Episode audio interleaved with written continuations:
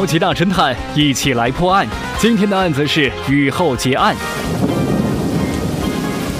在这个案子当中，抢劫犯就是第三个人任黎平。他说：“我我我在看彩虹，可是彩虹旁边的太阳太刺眼了，我我正打算去买墨镜。”由于彩虹是太阳的光芒经过空气当中的小水珠折射产生的，根据物理，我们就可以知道了，彩虹是永远不可能在太阳旁边的，而是两个相反的方向。他在说谎。各位收音机前的超级大侦探们，你们推理出来了吗？超级大侦探一起来破案，今天的案子就是这样，下期再会。